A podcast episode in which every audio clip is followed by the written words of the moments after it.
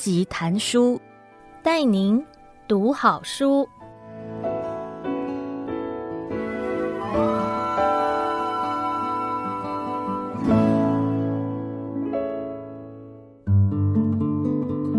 您好，欢迎收听由爱播听书 FM 制作的书斋音频编辑谈书，我是麦田出版的副总编辑何为民，让我为您推荐介绍值得阅读的好书。让您只花不到半个小时的时间，就能聆听一本好书，了解书里的精华。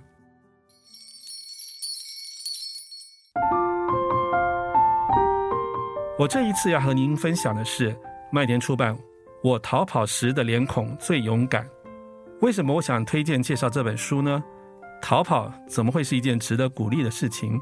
为什么逃跑反而是勇敢的一种表现呢？就让我们来听听作者。是怎么想到要写这样的一本书？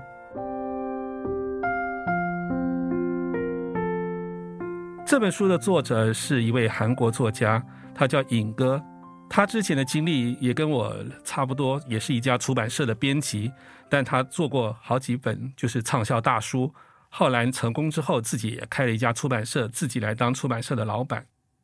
那他写这本书呢，就是想要从他这么多年的人生历练中。告诉读者，我们虽然常常听到人家告诉我们，遇到困难的时候就要坚持，只要坚持到最后，你就一定会是赢家。这样的例子不止出现在职场生涯中，还出现在我们跟朋友的相处，或是我们在追求爱情的时候等等的情况都会遇到。但是作者告诉我们呢，一个好的逃跑当然不是投降，也不是逃避。你常常会陷深深的陷入在一个人生的泥淖之中而无法挣脱。那最重要的原因呢，其实是很可能你缺乏了想象力，你没有办法用丰富的想象力去设想，如果我的人生不是照这个剧本走，而是走另外一条路的话，会出现什么样的风景呢？那个风景呢，会不会并不比现在的要差？或者甚至那个才是我真正自己想要的一个人生风景呢？当你的想象力越丰富，你会发现未来的前景其实越来越具体，这个时候你就有必须要有勇气，立刻决定要跟当下说再见，转身就往该去的方向逃跑去。如此说来，其实你这样的逃跑，其实才是真正最勇往直前、最勇敢的一个正能量。所以呢，讲了刚刚讲了这本书最主要的宗旨来之后呢，让我们来看看这本书的内容。那我逃跑时的脸孔最勇敢，一共分为前言、十个章节跟总结。那一开始的前言就是讲述如何让逃跑成为勇敢的理由。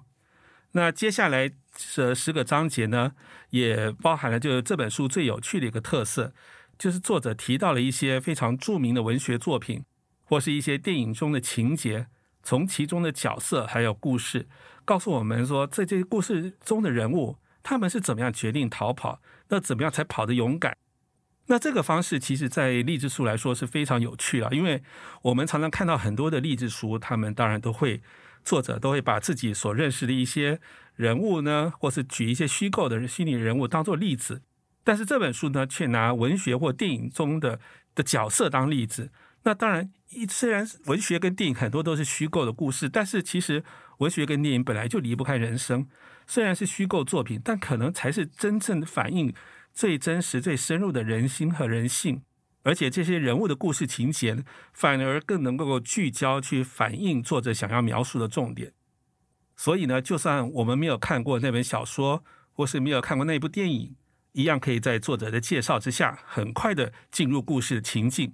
然后从那些人物的一些就是剧情的发展，我们很快就是很正确就能够理解。作者想要跟我们讲述的道理，然后心有所感而心悦诚服。好，这大概也是一个作者他因为担任过出版社的编辑，知道怎么样介绍一本书，或是知道怎么样推荐一本书的时候，他可以做到的一些呃能力。所以我举个例子好了，例如说大家都知道《老人与海》的作者海明威，但其实海明威有另外一篇短篇小说叫《一个干净明亮的地方》。那这个故事很有趣，他是在描述有一位老爷爷，他每到深夜的时候呢，他就独自走到咖啡馆，然后呢，他跟点了一杯白兰地，那这个老爷爷呢，曾经坐拥财富，但是他却因为不敌生活的空虚，最后自我放逐，放弃了人生，甚至想要自杀了结一生。但是呢，他后来坚决斩断了这样一个负面的生活，然后想要为将来的新生命呢，找到一个坚持的一个理由，坚持的一个动作。所以他每晚呢，就特意挑选一家这家窗明几净的咖啡店，但是他没有去选择一个热闹哄哄的酒吧。他点了一杯白兰地，但是他却滴酒不沾。无论这个年轻的店员在他背后无论如何怎样窃窃私语的在讥笑他，他也不为所动，因为他就是要借由这点小事，然后遵守自己跟自己的约定，从这个微不足道的小事，找到生命的一点意义，来守护自己的自尊。所以我们可以看到说，一般来说，我们要遵守自己跟自己的约定，其实呢，你反而会比遵守跟别人约定更难。我们今天说到逃跑，可能是从 A 移动到 B，但并不是叫你说今天从 A 移动到 B，明天从 B 要跑到 C，之后要从 C 跑到 D，这样永无止境的逃跑逃避，而是说脱离 A 这个并不是一个天崩地裂的一个大事，重点是说你如何到了这个 B 这个新的地方能够稳定下来。所以老爷爷他今天呢，他换了一个生活的时候，他用利用他执行一个很小小的一个跟生命的约定，因为老爷爷他心里面很清楚的知道，越是小小的约定，一般人的心里面呢越容易轻言的放弃。所以当我遵守这个微不足道的小约定，其实才是一个最困难的一个事情。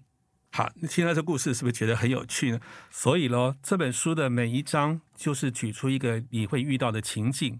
一个你会遇到摆荡的一个生命周期，然后告诉你，或许你可以怎么做。逃跑呢，其实就等于面对全新的挑战。当然呢，世界上常常都不会认同我们这样的挑战，将我们囚禁于逃跑的固有框架中，然后还归类说这是一个没有责任感、一个卑鄙的一个行为。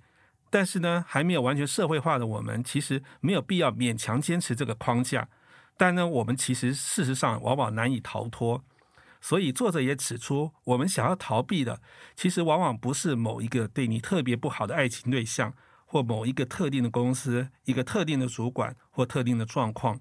往往更常面对的是自我感觉良好的一种意识，一种觉得自己应该成为什么样的人，认为自己应该达到什么样的成就，然后认为大家都在注视自己的表现，期望自己的表现，结果呢，反而是自己的这种自我意识不断地在攻击自己、诋毁自己。既不敢逃离现况，又一再的告诉自己，其实你真的做不到。但是呢，又又好像就是大家都期望我们自己要坚持下去，觉得迟早总有一天一定会达成。结果就在这种事实跟谎言之间，你反而会人生会过得越来越差。所以你的生命就常常会摆动在这些倦怠跟痛苦之间，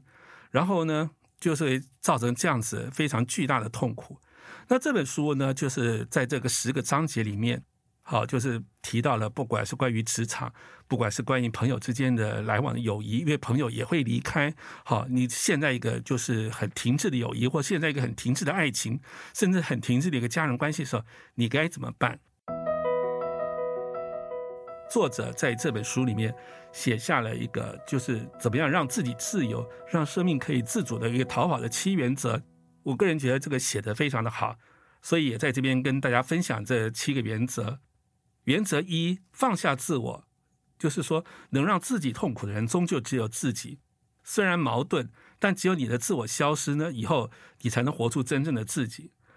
然后，原则二：把所谓的借口转换成理由，也就是说，要跟自己约定，遵守约定。那我本来约定好我自己要做到什么样的，当我遵守约定的时候，其实才是我逃跑、跳离这个困境的一个最佳理由。原则三呢，是要发挥意志力。面对错误的选择，要以坚强的意志力来战胜未知的恐惧。那原则四呢？运用想象力，你要能够想象其他的人生，把自己从旧的框架中解放吧。那第五个原则是持续的修正与加强。人生没有固定的答案，如果有什么不对的话，就随时修正跟加强，接纳现有的一切，然后向前面继续前进。原则六，要利他利社会。就是说，从自己要迈向他人，从他人的身上能够发掘新的世界，守护新世界。原则七，要宽待离开自己的人。如果有人离开你自己，当然不安是理所当然的。拥抱这种被遗弃、被遗忘的恐惧、受伤，然后在克服的过程，会让我们更坚强。